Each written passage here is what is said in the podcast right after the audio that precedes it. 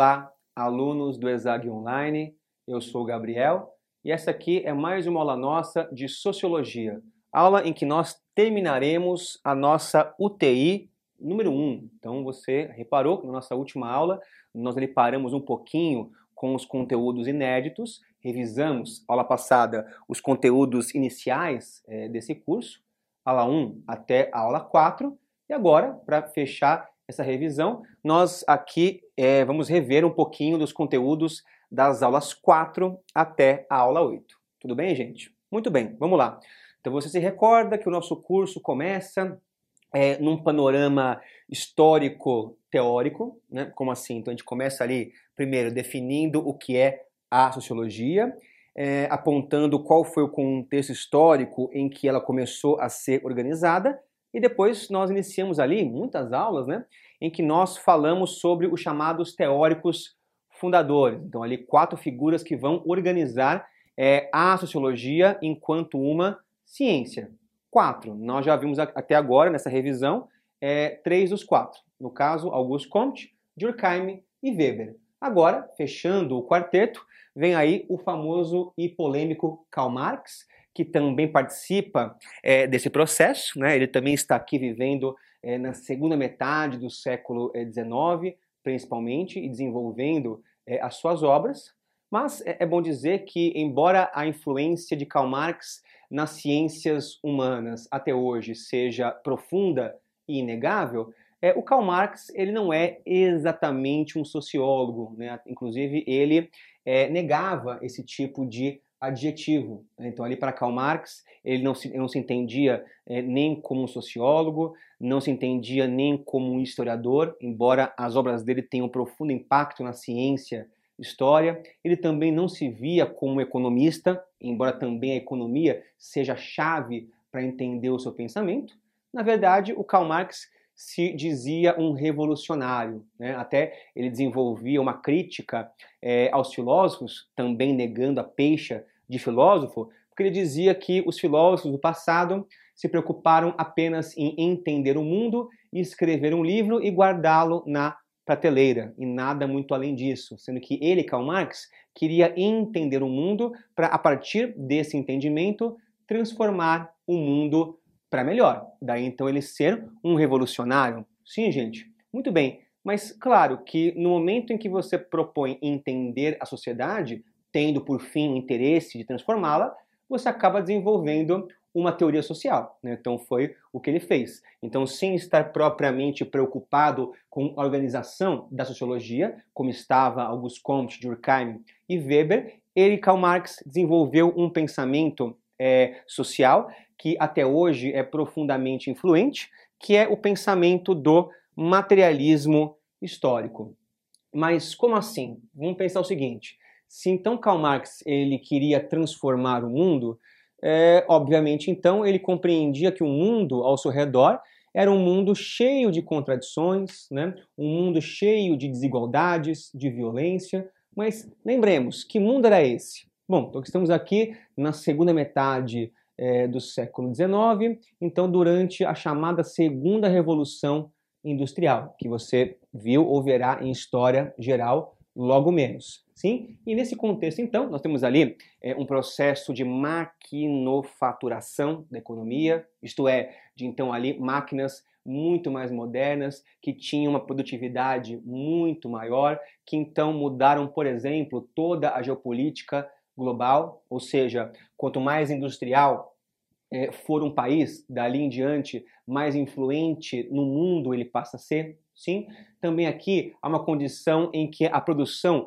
em maior escala acaba descendo os preços e com isso aumentando o consumo. E claro, ao, ao passo que as indústrias são muito mais produtivas, elas acabam tomando para elas o mercado, né? ou seja, a produção artesanal que até então existia vai desaparecer perante a concorrência com as indústrias, e isso então cria novas relações de trabalho. Pois bem, observando tudo isso, vai dizer Karl Marx que nós vivemos um, num mundo que é profundamente contraditório e as contradições de nosso mundo são contradições que nascem do sistema econômico capitalista. Mas como assim contradições? Bom, ele dizia que, abre aspas, nunca fomos tão ricos e tão miseráveis ao mesmo tempo.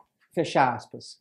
Como assim? Bom, nunca fomos tão ricos, porque de fato a elite econômica da época os industrialistas, de fato, eram riquíssimos e cada vez mais ricos, e dificilmente você vai encontrar na história uma época em que houve uma elite tão rica em relação aos mais pobres. Então, nunca fomos tão ricos, mas também nunca fomos tão miseráveis, porque as condições de trabalho nas fábricas dos operários era profundamente precária e insalubre. Ali com trabalhos que duravam de 12 a 16 horas por dia, com salários baixíssimos, um ambiente hostil para as mulheres, trabalho de crianças, dentre outras coisas. Então, nunca fomos tão miseráveis. Essa é a contradição do capitalismo: criar riqueza e miséria ao mesmo tempo, uma coisa alimentando a outra. E, portanto, é necessário né, entender como nós chegamos a esse ponto, como esse capitalismo e suas contradições foram formadas para aí sim poder avançar para algo melhor. E no seu olhar para a economia, no seu olhar para a história, ele então desenvolve o já relembrado materialismo histórico. E lembremos que este, essa teoria ela é histórica porque ela leva em conta a longa duração, isto é, porque então é, Karl Marx observa ali os milênios da história ocidental para entender como chegamos é, a esse ponto, sim. E essa teoria ela também é materialista porque ela compreende que todo o comportamento humano ele é fundamentalmente um comportamento materialista. Isso quer dizer o quê? Quer dizer que as pessoas elas se movem na vida e, consequentemente, elas se movem na história, sobretudo por interesses materiais, de sobrevivência material. Ou seja, é, ali, antes das pessoas se preocuparem é, com valores, é, com princípios, com noções filosóficas, teóricas, religiosas, antes de pensar em abstrações, em ideias que a mente humana é capaz de criar, as pessoas têm como grande preocupação sobreviver materialmente. Comer, beber, morar, vestir e outras coisas mais, como dizia Karl Marx. E mais do que isso, né, vai propor Karl Marx que todo o pensamento humano, né, aliás, melhor dizendo, toda a consciência humana de si, dos outros e do mundo é formado a partir da relação material do homem com o mundo e, portanto, a partir do trabalho. Então, pessoas, na visão marxista, é a economia de uma sociedade que molda como os indivíduos lá são. Sim, então a cultura, né, os princípios, os valores, tudo aquilo que é humano é formado a partir de um certo ambiente econômico. Sim? Mas como assim? Bom, então pensemos como ele pensou, que quando nós nascemos, tipo eu e você, ok? Quando nós nascemos, nós nascemos num mundo que já tinha, né, e até hoje tem, já tinha um sistema econômico formado, de pé. No nosso caso, o capitalismo, sim? Ou seja, ao nascer já existia, por exemplo, é, ali meios de produção específicos. Já havia, por exemplo, condições de produção, isto é, de terra, de terra fértil, mineração, já existiam condições para produzir já estabelecidas. E também já existia relações de trabalho formadas. Então, você, ao ser lançado nesse mundo, você é obrigado a se encaixar nesse sistema para poder sobreviver e prosperar, e, portanto, a sua consciência de si e os seus valores são formados desse sistema econômico. Inclusive, vai dizer Karl Marx que as ideias que corroboram com o sistema tendem a ser incentivadas pela elite na forma de ideologia. Né? Como assim? Bom, então aqui é, há dois conceitos né, que ele utilizou, que nos cabe aqui relembrar, que são os conceitos de infraestrutura e superestrutura. Sim? Então ali Karl Marx entendia que é, a, tudo aquilo que é pensamento abstrato humano, então repetindo, religião, é, princípios, filosofia, cultura, tudo isso é, na verdade, uma superestrutura isto é, uma coisa que está sustentada por outras relações de outras naturezas, que é justamente as relações materiais. Ou seja, a economia de uma sociedade, ela serve enquanto infraestrutura, ela dá base a todo o pensamento humano, sim? E nisso, a elite, por exemplo, cria tradições, a elite incentiva valores, como por exemplo o valor da proatividade, que é muito útil ao capitalismo, para tentar manter o sistema funcionando tal qual ele está. Pois bem, mas ao longo da história, é, ali apontou Karl Marx, é, essas pessoas exploradas, essas pessoas controladas pelo, pela elite, tomaram consciência de si, isto é, perceberam que eram exploradas, se uniram e entraram em embate com a classe dominante. E desse conflito, desse embate por razões materialistas, que vai dar processo, que vai dar movimento a história. Ou seja, dizia Karl Marx que a história ela se dá através das lutas de classe. Né? Mas como assim classes? Então, é, de novo, né, observar a história, ele então constatou que houve no passado vários sistemas econômicos diferentes, mas todos eles sempre apresentavam duas classes. Sempre. E quais são elas? Bom, havia aqui o que ele vai chamar de classe dominante e havia, claro, a classe dominada. E a classe dominante, ela se fazia dominante por controlar os meios de produção. E atenção, não é controlar a riqueza, o dinheiro, simplesmente. Não, é controlar os meios, as estruturas que permitem produzir as coisas e com isso a riqueza, sim? Então aqui esses, essa, essa classe dominante é quem controla as terras, por exemplo, é quem controla as fábricas, quem controla o comércio, quem controla os bancos, etc. Então há uma classe dominante que detém os meios produtivos, beleza? Que é uma classe minoritária, menos pessoas, e há uma outra classe, a classe que é dominada, que é a maioria, e essa classe ela é dominada porque ela não detém os meios de produção, ela não tem condição de sozinha garantir a sua sobrevivência material. Então, essa classe dominada, ela vende, ela vende à elite o que ela tem para vender, que é a sua força de produção, de trabalho. Ok, gente? Então, nessa relação desigual, há uma tendência de que a classe dominante explore a classe dominada, que a classe dominante viva em luxo enquanto a classe dominada vive ali em miséria. E, como nós dissemos, houve vários momentos na história em que essa classe dominada percebeu que era dominada e passou a reagir a isso. Né? E você vê que aqui, pessoas, de fato, a história, quando você vê uma aula de história, por exemplo, de fato a história ela é movida por conflitos. Né? Então você ali vê uma de história e você vê geralmente uma guerra, você vê geralmente uma revolução, você vê um golpe de Estado, você vê, sei lá, uma eleição muito acirrada. Né? Então, de fato, os conflitos movimentam a história. E para Karl Marx, esses conflitos surgem de disputas materiais entre as duas classes aqui presentes. Ok, gente? Muito bem, mas foi realmente assim? Foi realmente sempre assim que aconteceu na história?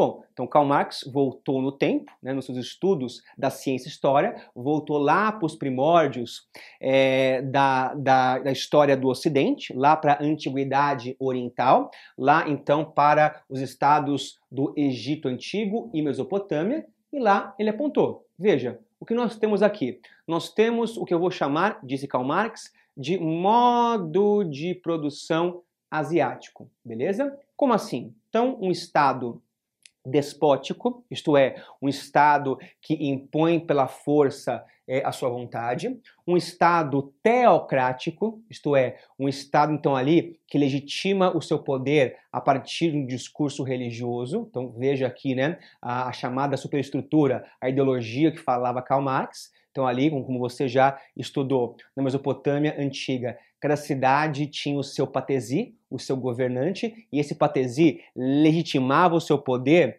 afirmando ser o representante de um deus na terra. E no caso egípcio, o faraó se dizia um deus entre os homens. Então havia aqui um discurso religioso que dava é, respaldo a esse tipo de Estado, esse tipo de organização, certo? E o Estado, com esse poder e sob essa autoridade, organizava o trabalho na forma de servidão estatal.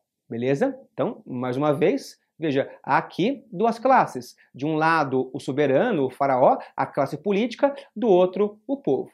Pois bem, mas passado esse contexto, ali como nós é, como vocês né, viram em história, é, esses estados, aqui Egito, Mesopotâmia, vão sendo engolidos por outros estados, em especial o Estado romano, e lá existia um outro tipo de organização econômica que era o famoso escravismo, em que então né, Roma dominava novas regiões, escravizava parte ali dos conquistados, que então viravam mercadorias, pessoas que pertenciam a outras pessoas.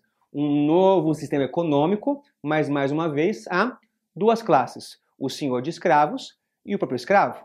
E você viu ali também, ou vai ver, não sei, né? Acho que você já viu já, né? Você já viu então ali em história geral também que o sistema escravista ele entrou em crise e ele entrou em crise pelas suas próprias contradições. Vai dizer Karl Marx que é sempre assim, né? Qualquer sistema econômico ele se desenvolve, ele atinge um certo auge e ele entra em crise por suas próprias contradições internas, dando nesse processo origem a outro sistema. Então o escravismo, por exemplo, ele dependia de expansões territoriais constantes para trazer mais escravos para o sistema. No momento que Roma deixou de expandir, instaurando ali a Pax Romana, né, a escravidão entrou em colapso e com ela também o escravismo e o Estado romano. E da crise do escravismo surgiu um outro sistema é, econômico que é um sinônimo da Idade Média, que foi então o chamado feudalismo. Lembra dele? Então, aqui uma, uma fragmentação política e econômica do que era Roma, dando origem a governos locais. Os feudos, sim? Pois bem, e veja, mais uma vez, temos duas classes: o senhor feudal e o servo. Muito bem, mas também o feudalismo entrou em crise por suas contradições, dando origem ao nosso atual sistema econômico, que é ele, o famoso capitalismo. Mais uma vez, duas classes. De um lado, a burguesia, isto é, os donos das fábricas, dos bancos, etc. E do outro, o proletariado. Então, ali, pessoas que não têm esses meios de produção e trabalham para quem detém. Muito bem, gente. Então, aqui estamos no ponto que Karl Marx estava vivendo.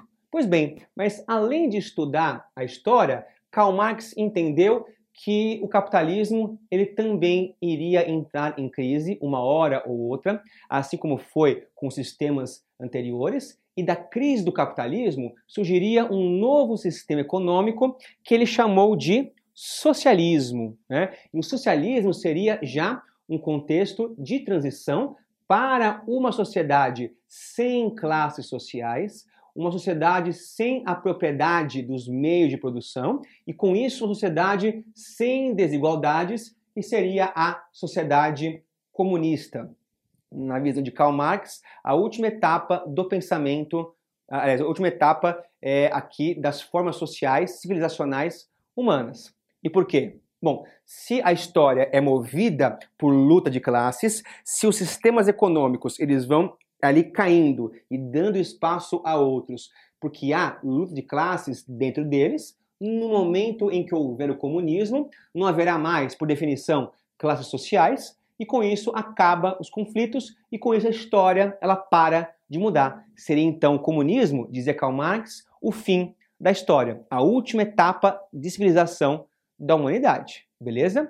Muito bem, mas é, quais contradições que ele, Karl Marx, via é, no capitalismo? Bom, muitas. Né? Você vai se recordar que eu até te disse isso, para ter uma relação sincera. Se você quiser realmente entender toda a crítica marxista ao capitalismo, tem um livro imenso que chama O Capital, que te dá toda a letra, legal? Agora, numa aula nossa, curtinha, ainda mais numa aula de revisão, a gente pode colocar três, aliás, quatro, né? Quatro contradições que são que são ali emblemáticas, né, que nos abrem é, o olhar para a crítica geral de Marx. Em especial, ele aponta a contradição da mais-valia, é a contradição da alienação, a contradição da reificação e também do fetiche da mercadoria. Em que ele vai dizer, primeiro, que a mais-valia ela é um mecanismo que permite que o capitalista possa explorar o, o trabalhador. Né? Em que sentido? No sentido que, que no capitalismo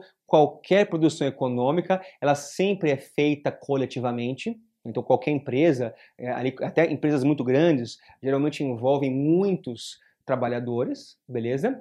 E com isso criam muita riqueza, mas quem define se essa riqueza toda é, vai ser mais salário ou mais lucro é justamente o dono, o burguês. Então, veja que interessante. A produção da economia é coletiva. Uma empresa ela produz o que produz através de um trabalho que é coletivo, mas quem divide essa grana é apenas um homem que tem um papel que diz que aquilo tudo é dele. Então, a riqueza é produzida coletivamente, mas pela mais-valia, que extrai uma parte do dinheiro aqui do trabalho, quem vai ficar com mais dinheiro é sempre o dono ou os donos da empresa. Sim, essa então uma contradição. Outra contradição vai ser a, contra a contradição da alienação. E aqui, veja, é, é, é, uma coisa muito ligada ao contexto que viveu Karl Marx. Né? Então, aqui ele, ele, presenciou justamente o, o, processo em que os artesãos, que até então produziam os artigos é, que depois seriam industriais. Né? Eles então ali acabam perdendo suas oficinas sem poder concorrer é, com as indústrias, fecham a oficina, vão trabalhar como operários é, nas fábricas. E na fábrica esse ex-artesão ele é alinhado à produção, isto é, ele realiza apenas uma única etapa da produção, sendo que antes na sua oficina esse artesão tinha todo o controle da produção. Então pensa assim, pensa por exemplo num artesão que fazia roupas, né? Então esse artesão ele escolhia a matéria-prima, escolhia qual linha, qual lã, qual algodão ele ia usar. Ele trabalhava é, esse tecido com as suas próprias mãos, dando ao produto a sua marca, a sua qualidade, a sua noção de qualidade. Ao fim, ele produzia, vamos supor, uma camiseta e vendia por um preço que ele entendesse como correto. Pois bem, na indústria não é mais assim. Na indústria, esse cara vai ter uma função pequena nesse produto, de fazer um acabamento dessa roupa, colocar um botão, colocar uma gola e assim por diante. Né? Numa fábrica de carro, por exemplo, uma pessoa nunca vai escolher o metal que vai ser usado, montar o carro inteiro, do motor ao chassi. Não. Uma pessoa, numa fábrica de carro, faz uma parte pequena da produção e por conta disso as pessoas elas não se reconhecem mais no seu próprio trabalho. Você então ali é um operário, você tem a função de colocar, vamos supor, é, ali as rodas de um carro, esse carro fica pronto e você que trabalhou nele não faz ideia de como ele foi possível, de como fazer um carro como aquele. Ou seja, o trabalho também é seu, mas como aquilo foi possível foi tirado de você. Então a pessoa que foi alienada, perdendo contato com o seu próprio trabalho.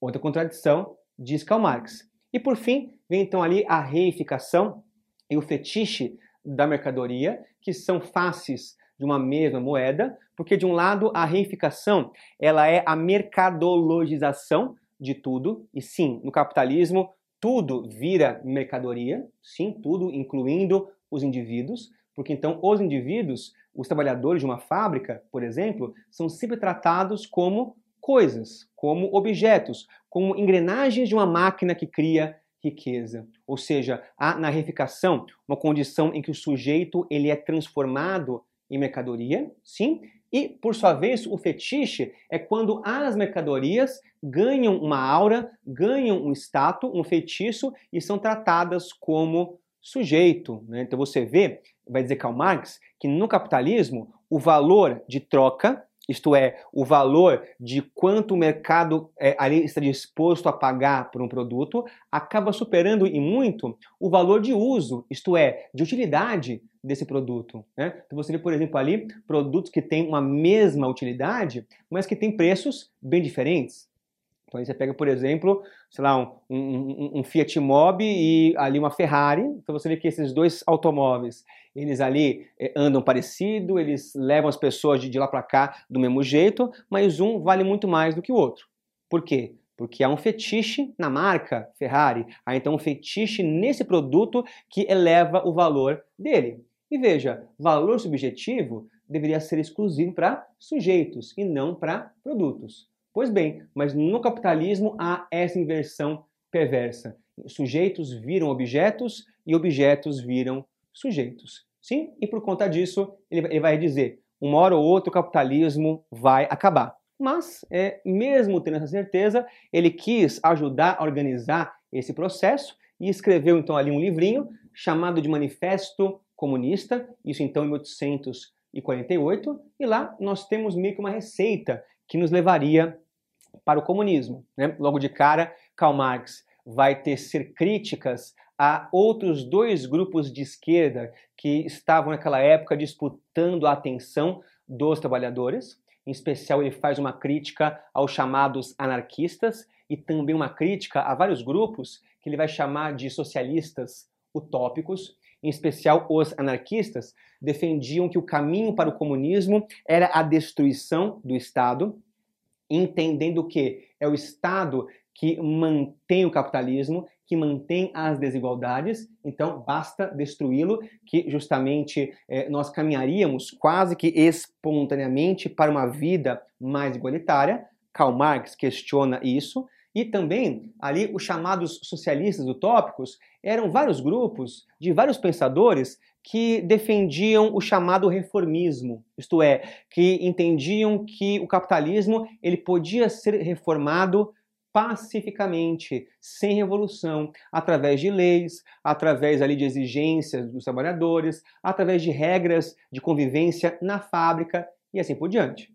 Bom, então veja, primeiro, Karl Marx, ele ali discorda dos utópicos ao propor, ele, Karl Marx, que a burguesia jamais vai aceitar reformas, jamais vai aceitar ações que possam é, realmente equalizar ela e é o povo. Então, ali só a revolução pode nos levar ao comunismo. Esse é um ponto importante. E outro ponto aqui, no, que diz respeito aos anarquistas, é propor que o Estado, né, pensou Karl Marx, que o Estado não deve ser destruído de imediato. Ele deve ser usado como um instrumento revolucionário. Então, o chamado socialismo científico de Karl Marx propõe que as pessoas devem tomar consciência de classe, esse sempre é o passo inicial, isto é, perceber que independentemente de ser homem, mulher, branco, preto, né, somos todos oprimidos pela mesma classe, então se unir contra essa classe, fazer uma revolução, tomar o Estado pela revolução, desenvolver uma chamada ditadura do proletariado, isto é, em que então o proletariado iria confiscar todos os bens da burguesia, e nesse ponto haveria a socialização dos meios de produção, isto é, criar um cenário em que os meios produtivos, então repito, terras, fábricas, etc., iriam pertencer a todos. E após um tempo, né, então ali após alguns alguns anos ou décadas nessa vivência socialista, nós poderíamos aí sim desmontar o Estado e criar a comunidade comunista. E sim, o comunismo por definição, é uma sociedade sem Estado. Então, ali, após alguns anos no socialismo, as pessoas iriam, então, ali entender o valor da igualdade, aprender a viver igualdade, e aí, então, o Estado seria desmontado por ser, nesse momento, já desnecessário. Então, pessoas, aqui como nós dissemos, Karl Marx vai ser profundamente influente até hoje nas várias ciências humanas, da economia, história, e também, como você percebeu, vai ser muito influente na política partidária, em movimentos sociais até o dia de hoje. Bom, então aqui pessoas é, fechando com Karl Marx, nós fechamos a chamada sociologia clássica, isto é, dos fundadores, beleza? Depois dessa aula, ali nós então viajamos no tempo, então pulamos para o finzinho é, do século é, do século 20 para falar de uma grande figura desse chamado é, pensamento sociológico contemporâneo né, dos dias de hoje, que é então o francês Pierre Bourdieu. Né? Então, o Bourdieu aqui tem suas principais obras escritas nos anos 80 e 90, sim, E o, o, o Bourdieu, ele então aqui vai ser tanto um pesquisador importante, como também eh, um teórico preocupado em voltar para algumas questões dos fundadores, né? Algumas, alguns problemas que ele ficaram meio que abertos nas obras de Weber, Marx é, e Durkheim, para tentar dar a sua contribuição para essa teoria de base. Né? Em especial, é, o Bourdieu vai dar muita atenção para o problema indivíduo coletivo, que então ali gerava aquela treta famosa entre Durkheim e Weber. Né? Então você se lembra, até revisamos na última semana, que, na última aula, não sei se você viu em sequência, né? nunca sei, mas enfim, então a gente viu ali que, por um lado, Durkheim, é, ele entendia que a sociedade precede o indivíduo, ou seja, primeiro surge a consciência coletiva na humanidade e dela depois surge a consciência do indivíduo, e para Weber é o contrário, o indivíduo que então produz ali nas suas ações, conscientes ou não, a consciência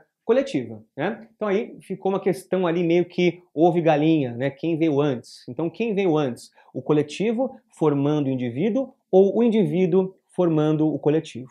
Bom, então ali é, é, é, é o Bourdieu volta a essa questão, sim, ele vai colocar que nenhum nem outro, na verdade, ele propõe justamente que o indivíduo ele se forma ao mesmo tempo em que é formado o coletivo. Então são coisas que se formam em concomitância, sim. Até porque vai dizer ele é, a cultura tem um caráter de uma estrutura estruturante, né? Como assim? Então veja, a cultura ela é estrutura porque ela é uma coisa que é rígida. Né? Então sei lá, vai, sei lá, vai num, numa igreja e convence as pessoas de lá de abandonar aquela religião. Você vai ser no mínimo, expulso da igreja, né? Vai então, sei lá, numa festividade local de uma pequena cidade e diz que tudo aquilo ali é bobagem, né? Não dá, né? Você, sei lá, vai convencer o seu tio lá, seu tio ali, seu tiozão que racismo é errado, que homofobia é errado. Você vai ver que é difícil.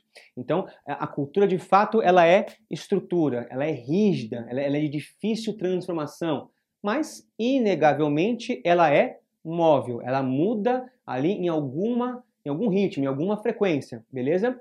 E a, a, cultura ela é estruturante, por outro lado, porque quando o indivíduo ele entra em contato com a estrutura, e veja, nós só podemos ter certeza que uma pessoa é, ali entrou em contato com um hábito cultural quando ela pratica, né? antes disso, é, saber disso é impossível, sim? Então ali, quando o indivíduo entra em contato com a estrutura, ele estrutura isso nele próprio, né? E veja, ao estruturar isso nele próprio, ele dá em algum nível a sua cara para essa estrutura. Então ninguém absorve um hábito de forma pura, tal qual essa pessoa observou e aprendeu. Não, há aqui um quê do indivíduo, em que o indivíduo, ao aprender aquela coisa, transforma aquela coisa de, de, de algum jeito e claro, quando ele passa a agir, ele então coloca na estrutura aquele comportamento que ele, como indivíduo, transformou. Daí você pensar o porquê a cultura muda, né? Você que as pessoas ali, é, ao longo do tempo, mudam as suas vestes,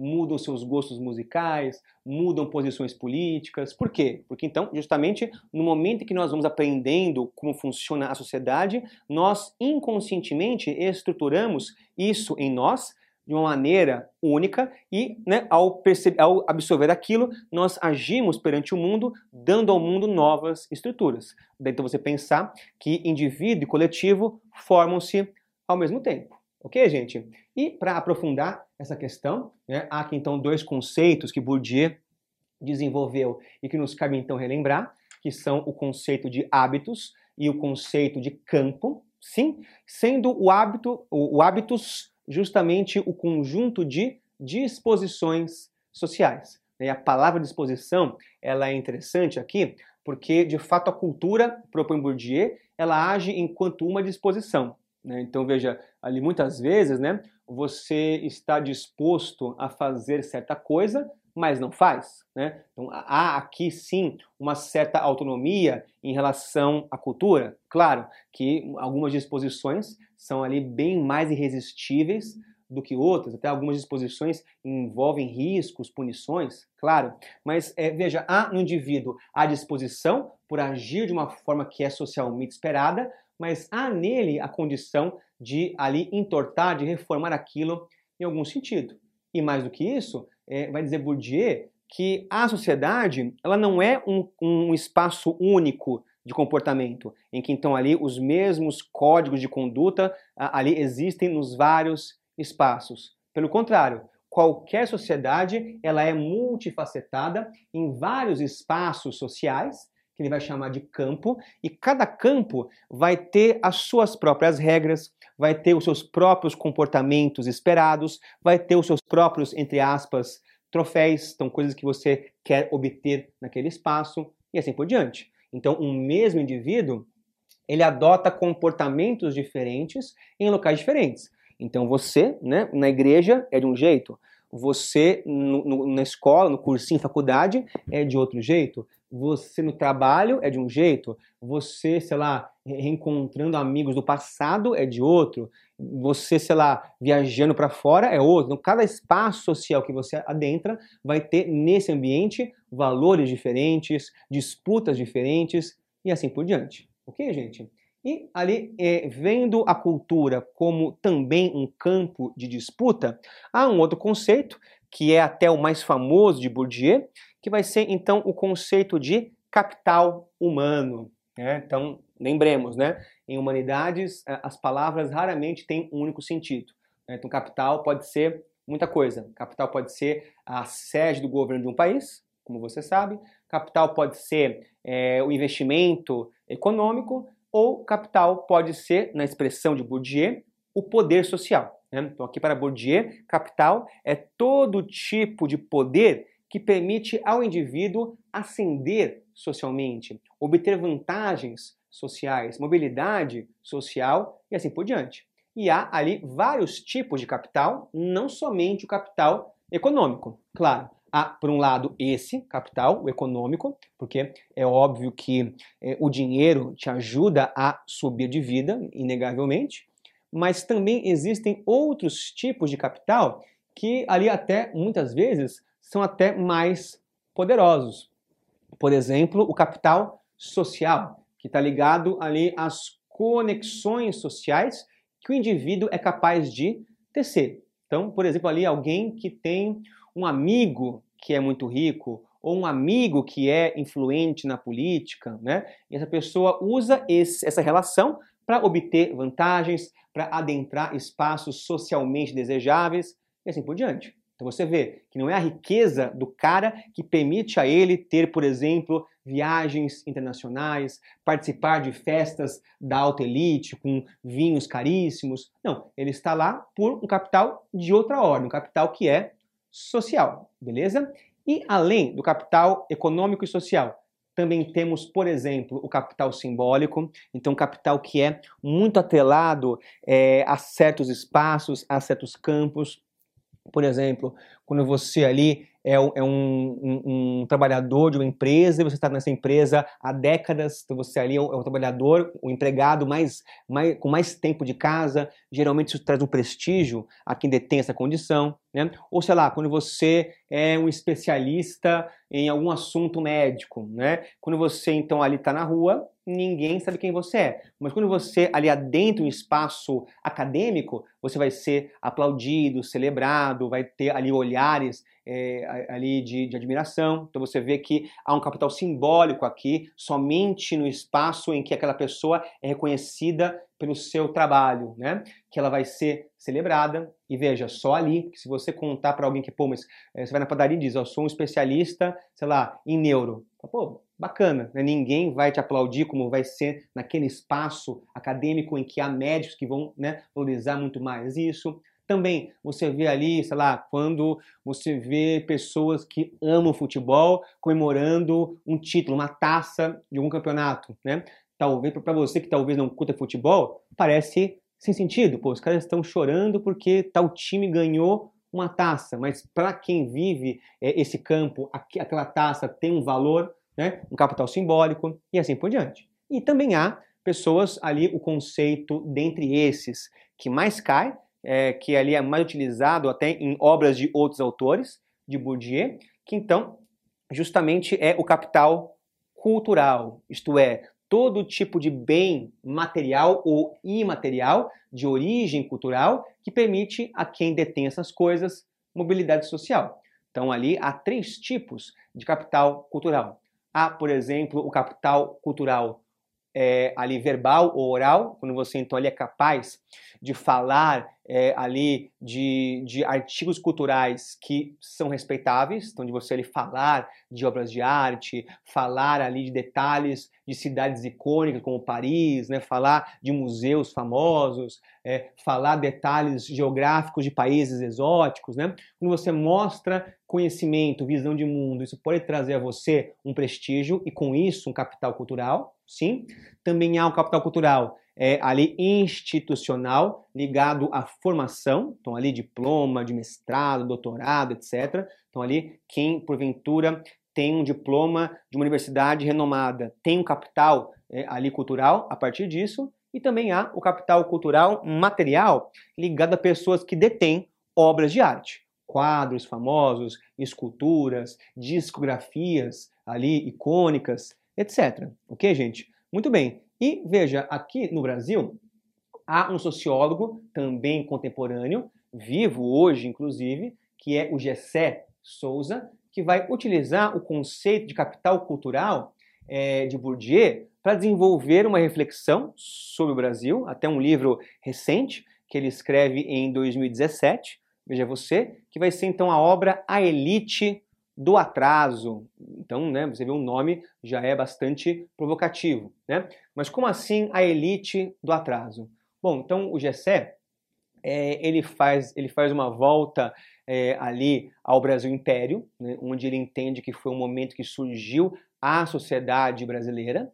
E veja, ele então se volta para o contexto ali dos anos é, 50 e 60 do 19, quando havia um amplo acesso a escravo, ou seja, uma época em que praticamente qualquer pessoa que fosse livre tinha escravo. Né? Ali o que mudava é que havia pessoas que tinham dois mil escravos e outros tinham um escravo, dois ou três. Né? Pois bem, mas esse ambiente acabou criando uma, uma, uma compreensão de que o indivíduo, que é senhor de escravos, ele está no mesmo status, independentemente ao número de escravos. Como assim? Então ali o cara, né, uma pessoa que fosse um livre pobre, um homem livre, porém pobre, né? Ele, ele tinha um escravo e ao ser senhor de um escravo, ele se sentia da mesma classe social que um fazendeiro que tinha 200, 300, mil escravos, né? Então essa relação é, de poder vai permanecer de certa forma até hoje e vai ter profundo impacto no que nós chamamos de classe média. Né? Então, assim como essa, entre aspas, classe média do império se entendia mais próxima à elite do que aos mais pobres, também essa condição existe hoje. Então, essa classe média de hoje, ela então ali se sente muito mais próxima à elite e ela faz isso buscando reproduzir as experiências culturais da elite.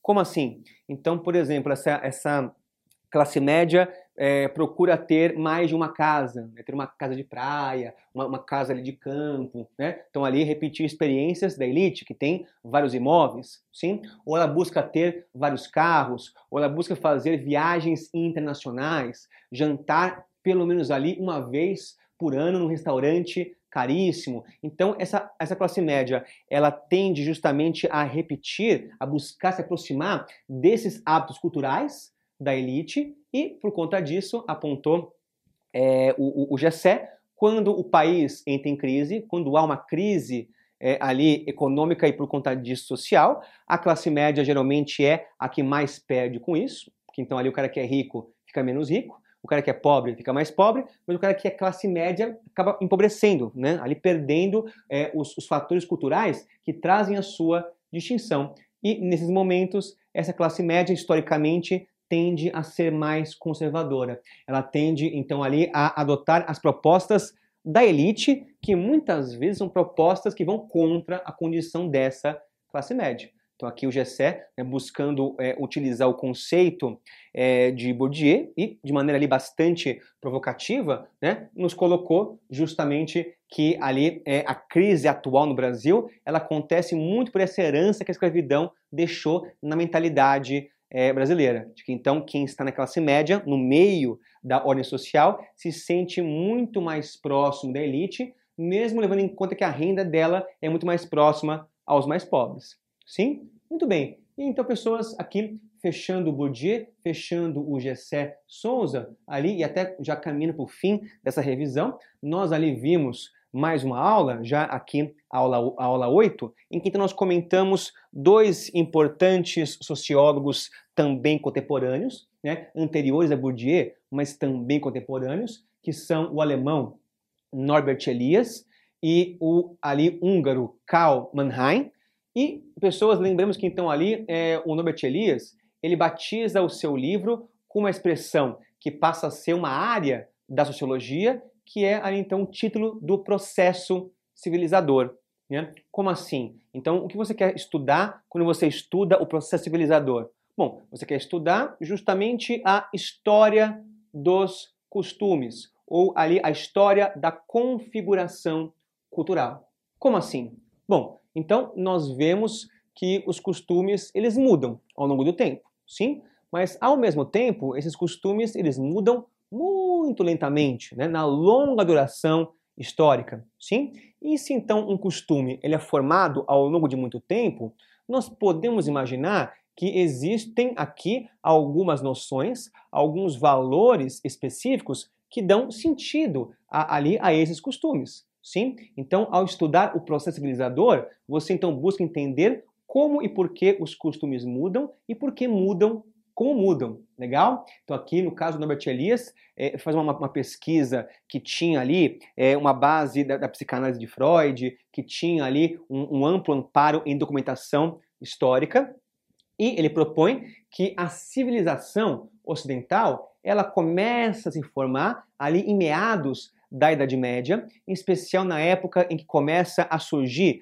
enquanto uma classe importante, a burguesia, sim, numa época ainda aristocrática, numa época em que a alta elite eram os nobres ainda, e quando essa burguesia começa a aparecer, ela começa a tentar viver tal qual vivia é a, nobreza, isto é, viver em palácios, né, ali ter cavalos, enfim, repetir as experiências que definiam um nobre.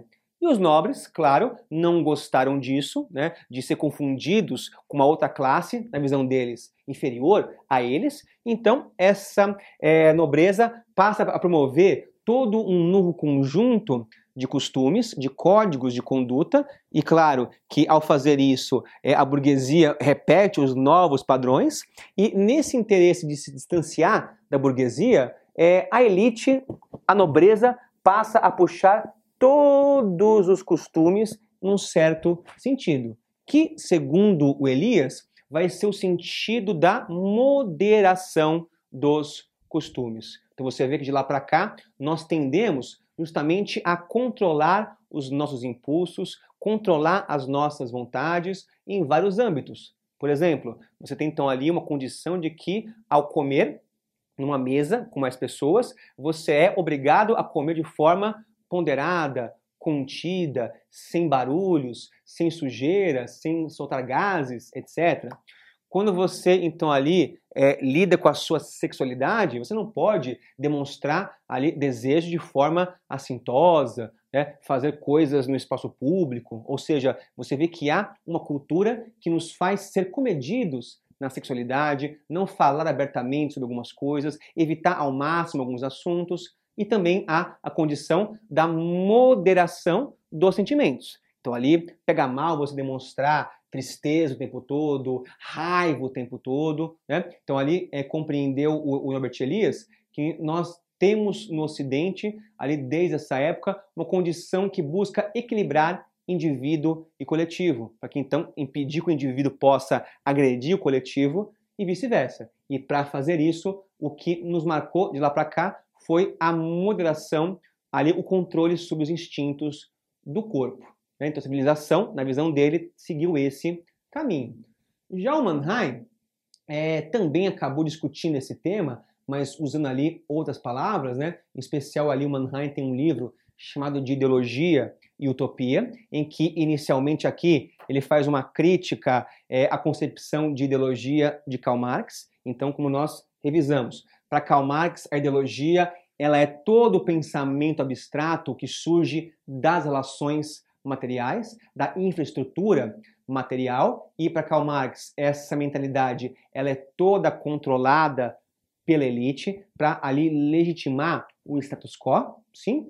E para o Mannheim não é bem assim, porque embora a elite possa, claro, incentivar ideias, é, ali desencorajar outras, apesar desse fato, é, quando você coloca uma ideia no mundo, você perde o controle dela. Essa ideia passa a ser lida por de outras formas, passa a desenvolver outras ideias. Então, não tem essa condição de que alguém, nem mesmo a elite, possa controlar totalmente o pensamento.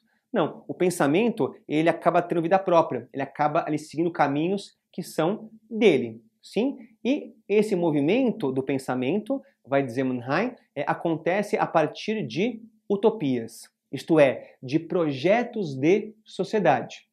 Então, você olha ao seu redor, você vê que o mundo é profundamente contraditório, desigual e violento, você então compreende que deveria haver um outro tipo de sociedade nesse local, você passa a imaginar como seria essa sociedade, então você cria com isso uma utopia, né, um projeto de mundo.